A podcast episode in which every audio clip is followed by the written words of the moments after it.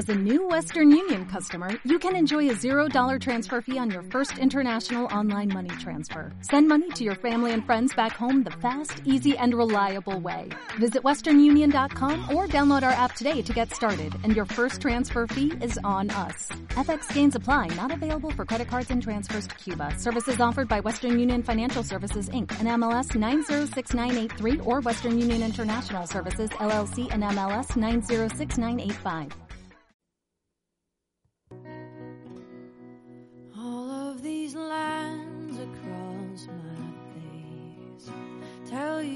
Story of who I am. So many stories of where I've been, and now I got to where I am. But these stories Hola, saludos. Aquí con un nuevo episodio de Radio UCA Incluye. En el capítulo anterior os hablamos del precioso proyecto Juvenred, nombre completo Alianzas y Sinergias para construir una sociedad más comprometida, inclusiva, igualitaria, resiliente y segura a través del empoderamiento y formación de los jóvenes en Andalucía. La dirección we- web es juvenred.uca.es por si le queréis echar un vistacito.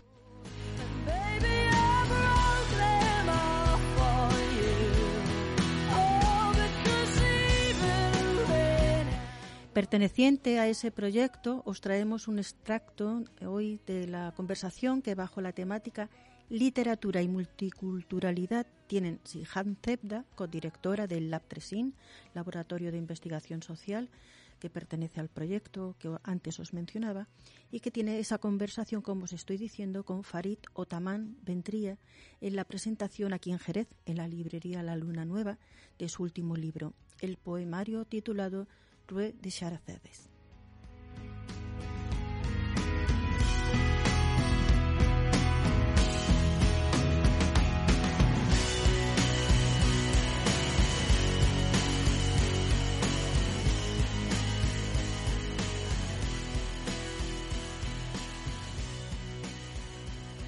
Os agradezco que hayáis venido a compartir con nosotros esta presentación del libro.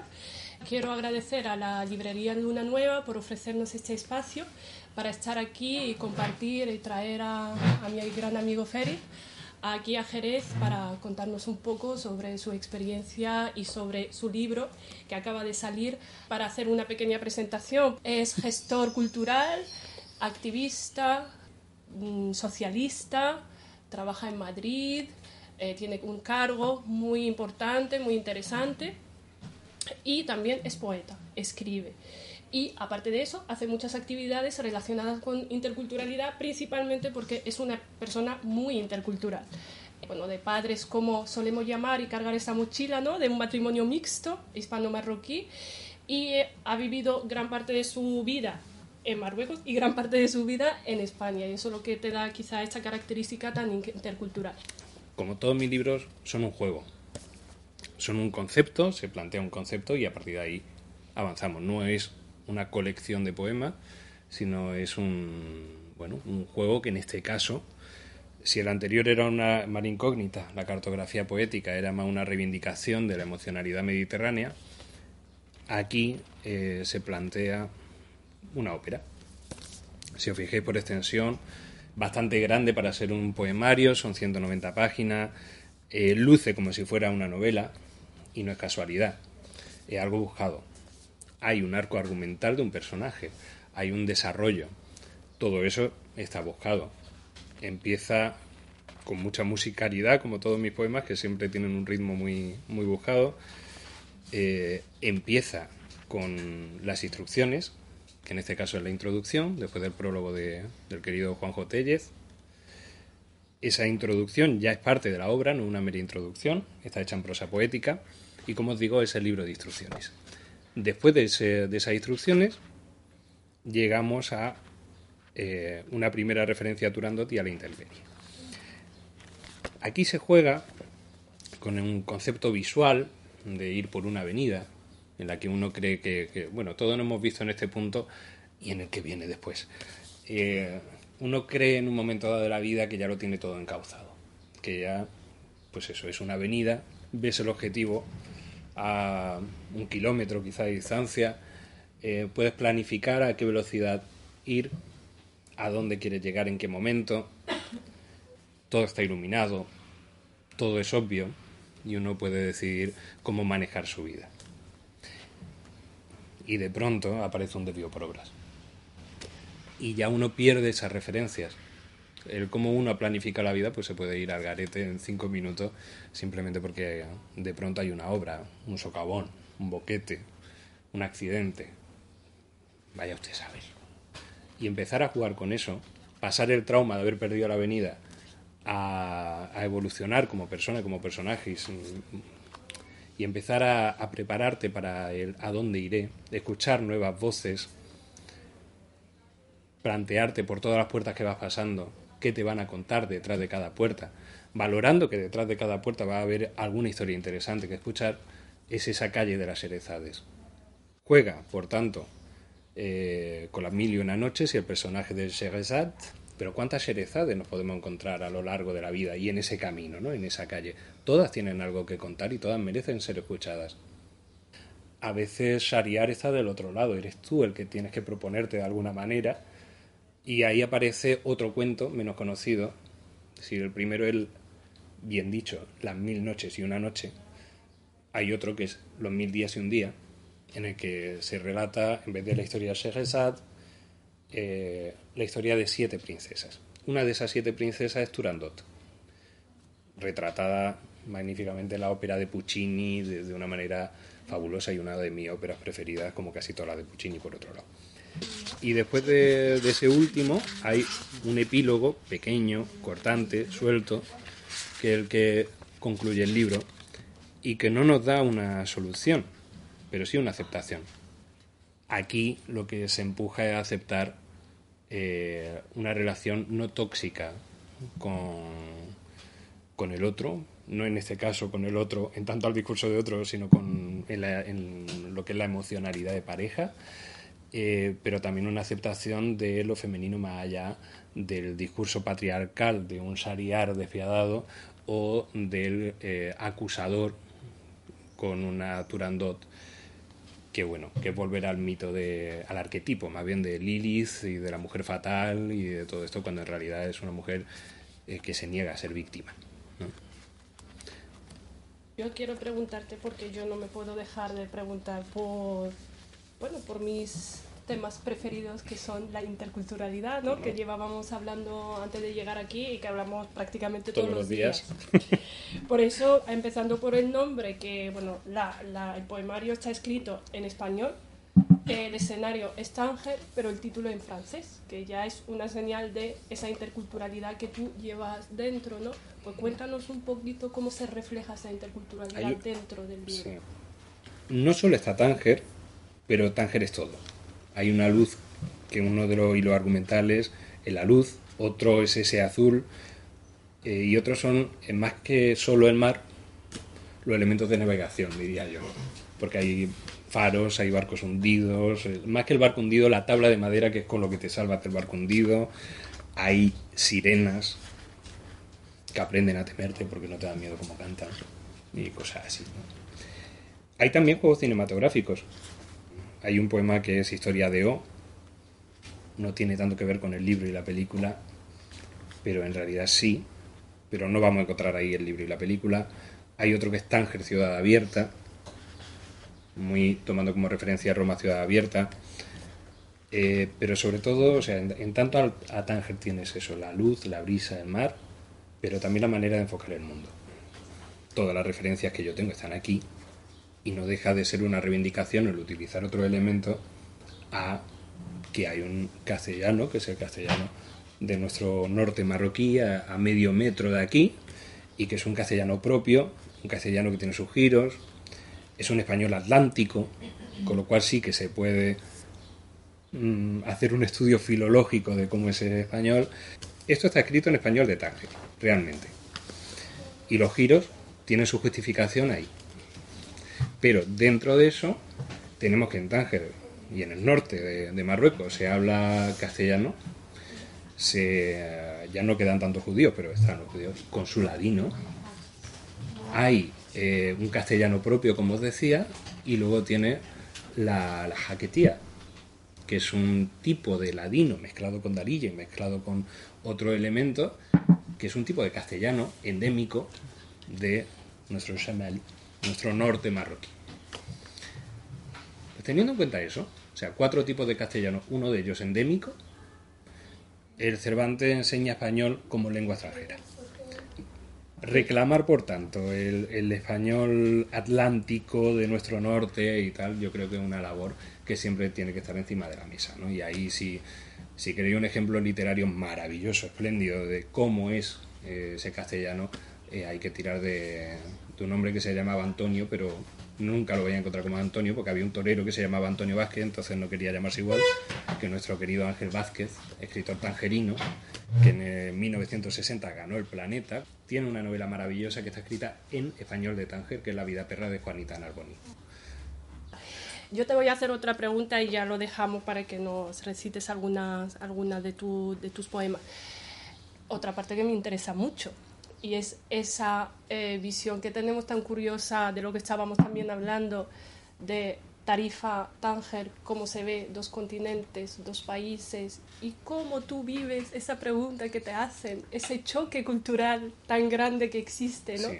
Y cómo se refleja también aquí, cómo podemos ver esta, este libro desde, el, desde este lado, mirando para el otro lado que es Tánger, que es el escenario. Sí, eh, quizás sea más evidente todavía en el de Mar Incógnita, porque una reivindicación justo de eso, que en cualquier lugar del Mediterráneo la cultura base es la mediterránea, eh, tomas pescadito frito, tiene aceite de oliva, come aceituna, mmm, vamos a ver, o sea, que tampoco hay mucho. Eh, más que contar, ¿no? O sea, aquí además en, en esta zona, ¿no? Eh, todo lo que sería Estrecho Gibraltar, Mar de Alborán, pues a ver, la sardina y el boquerón es una base fundamental de todo. Ya no solo de la gastronomía, del todo. O sea, si no huele a sardina en un momento dado, parece que no, que no estás completo, ¿no? Eh, la gran diferencia para mí como elemento bilateral como hispano-marroquí es que cuando yo llego a España me dan a elegir. Pero tú, ¿qué eres? ¿Español o marroquí? Dan las dos cosas. Pero tú, ¿qué te sientes? ¿Español o marroquí? Las dos cosas. Pero en realidad... Pero si tuvieras que elegir algo, el estrecho. Pero el estrecho no es un país, será para ti. O sea, ojo, eh, bueno, eso, eso, eso yo era así, de, bueno, quizás así, no tanto. Eh, tendría yo seis años cuando empecé a dar por saco con el elemento de, no, yo me siento estrecho. Eh, mi territorio es el estrecho. Al final, si las cosas no se nombran, no existen. Ni ahí, treinta y tantos años después, saqué una antología en la que forcé mucho el título y que se ha quedado como una palabra muy de uso, que crea un gentilicio estrecheño. De pronto tienes gentilicio, de pronto ya existes y de pronto entiendes por qué Antonio Lozano, Sergio Barce, Fetsahi, Nisrim Larbi o yo mismo eh, contamos lo mismo con las mismas palabras casi, con la misma luz, con los mismos olores, con la misma manera de bajarse al zoco. Y ninguno es extranjero, ni en Andalucía, ni en el norte de Marruecos. En el resto de Marruecos lo mismo un poquito extranjero sí que eres y en el resto de España pues lo mismo también. Pero en Andalucía y en el norte de Marruecos no. Hay toda una serie de elementos comunes que hacen que, se conforme una cultura común. Eso más que en un solo libro se ven más en las comparativas. O sea, yo en eso, eh, bueno, va a venir Sergio Barce, en Sergio y en Antonio Lozano, que murió hace poco, uno encuentra muy fácilmente estas cosas curioso que Sergio, por ejemplo, en, uno de los cuentos que va él a presentar dentro de una, una puerta pintada azul, el jueves eh, hay una escena en la que un niño ve por primera vez a una mujer desnuda en el río y, se queda embobado y la mujer se ríe porque no deja de ser un niño y tal. Las preguntas que le han hecho no en Marruecos.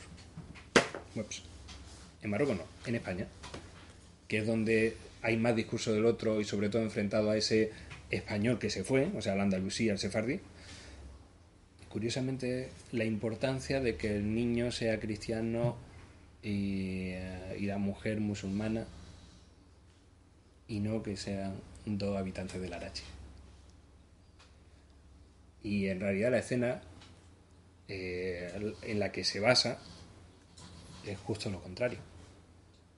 ¿no? O sea, lo basa con uno ciudadano, lo repite en literatura con otro, pero en realidad para él, para mí, para ti, son dos ciudadanos del Arache, el niño y la mujer, y es ese elemento en el que uno descubre los cuerpos, descubre las cosas, se plantea elementos, hace gracia, una escena tierna, y sin embargo aquí es el choque de cultura y el choque y el choque y el choque y no el abrazo. El elemento es que separa y no el elemento común. Pues nada, ya cuando quieras nos lees un poco. Mm, vale. Vamos al de Tánger, ciudad abierta, que nombrábamos antes. Quizás sea momento de volar. Una ventana abierta no es un deseo. La belleza está en el vuelo de las aves, en cómo se derrama la tinta del cielo, haciendo siluetas caprichosas, solemnes, que reflejan su color sobre las tierras, entre dos mares, entre tú y yo. Quizás sea momento de volar. Quizá lo fue hace tiempo. ¿Quién sabe? Estar aquí podría ser una metáfora, no más que un reflejo. Y sin embargo, aquí estuvimos. Aquí, de alguna manera, estamos. No me ayudes a cerrar esta ventana. Dejemos que, que palpite con las brisas, que se bata contra la tempestad y moje entre tiempos los besos perdidos. Dejemos que entren por ella las nubes, la bruma que confunde hambrienta mis sentidos. Dejemos que llegue la noche y mirando por ella, busques mi abrigo. Quizás sea momento de volar, de dejarte ir o irme contigo. No sé si estás. Apareces y te escondes como ese horizonte al que tantas veces vestimos de destino. Quizás sea momento de volar, de enfrentar mis alas al viento henchidas e ignorantes de lo que pudo haber sido. Quizá sea momento de volar. Quizá al volar juntemos el camino y volemos alto, muy alto, sintiendo el sol en nuestras alas y un latido que guardamos, por si era azul, el tiempo que quisimos. Para que vea un poco igual que este Tánger Ciudad Abierta hace, hace referencia, si os fijáis, a las dos orillas, que al, estar entre tú y yo, juega de alguna manera con esa tradición de música andalusí, que, como las canciones de Spiliesbilia, o sea, todo, todo estos elementos de diáspora, ¿no? Eh, o sea, está la pérdida que uno se siente en una diáspora y por ahí va un poco el juego, ¿no? Volviendo a lo de las referencias más, más topofílicas, por decirlo así. Dentro de los cortos de los que os decía que rompe el ritmo, que son como haikus rotos, etc., el primero que me encuentro es A Portas. Son gota de mar, noche en mi boca, yema en la piel, sal, entrada y victoria. Penúltimo que voy a leer. Bosque para un ciervo solo. No queda tiempo ni lugar. Se mira en un espejo de cartón y me busca latiendo entre las flores el bastón de los caminos. Soy un caravansar en su reloj de arena. La ambición de ser Troyas y murallas. El refugio de sus miedos. Bajo las sábanas. Bosque para un ciervo solo. Se pregunta si aún hay puentes, y mientras, aquí sigue en la orilla, donde el río secará la otra mitad.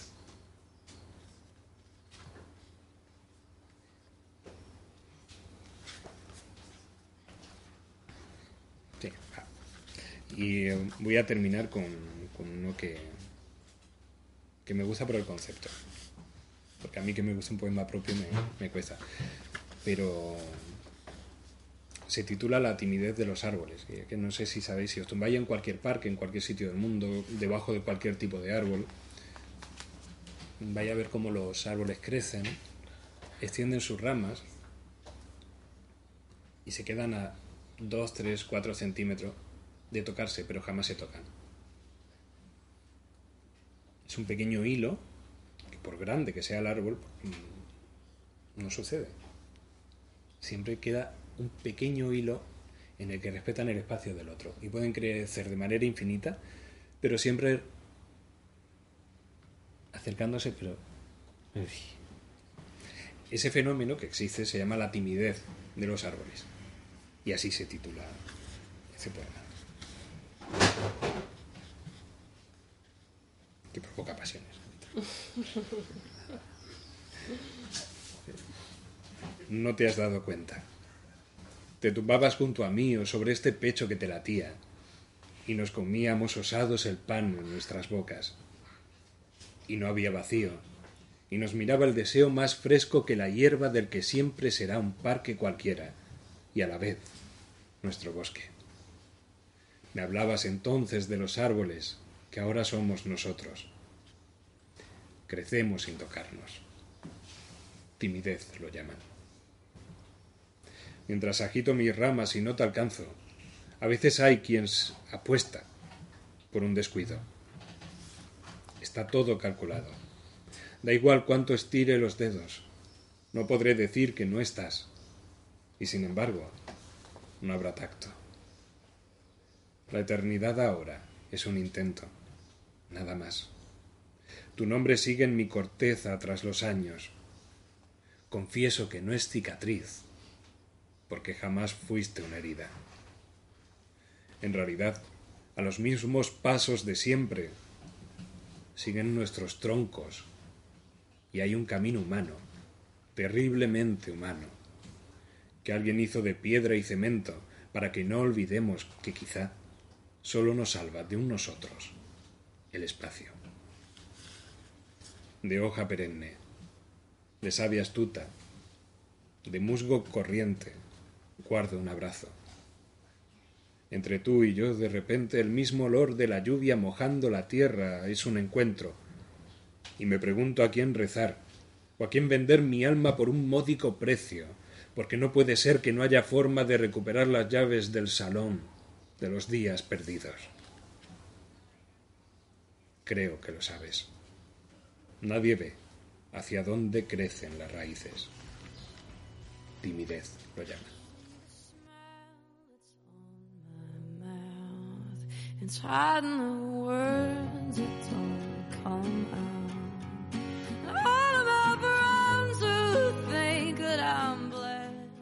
Estrecheño, la tristeza de los árboles.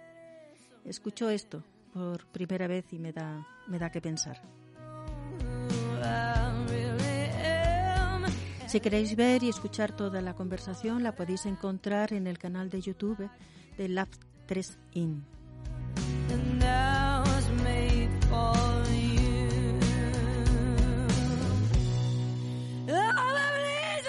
Nos encontramos en otro episodio. Si os apetece echar un ratito de conversación sobre integración en la vida comunitaria sin importar origen, condición social, género, condición física, orientación sexual.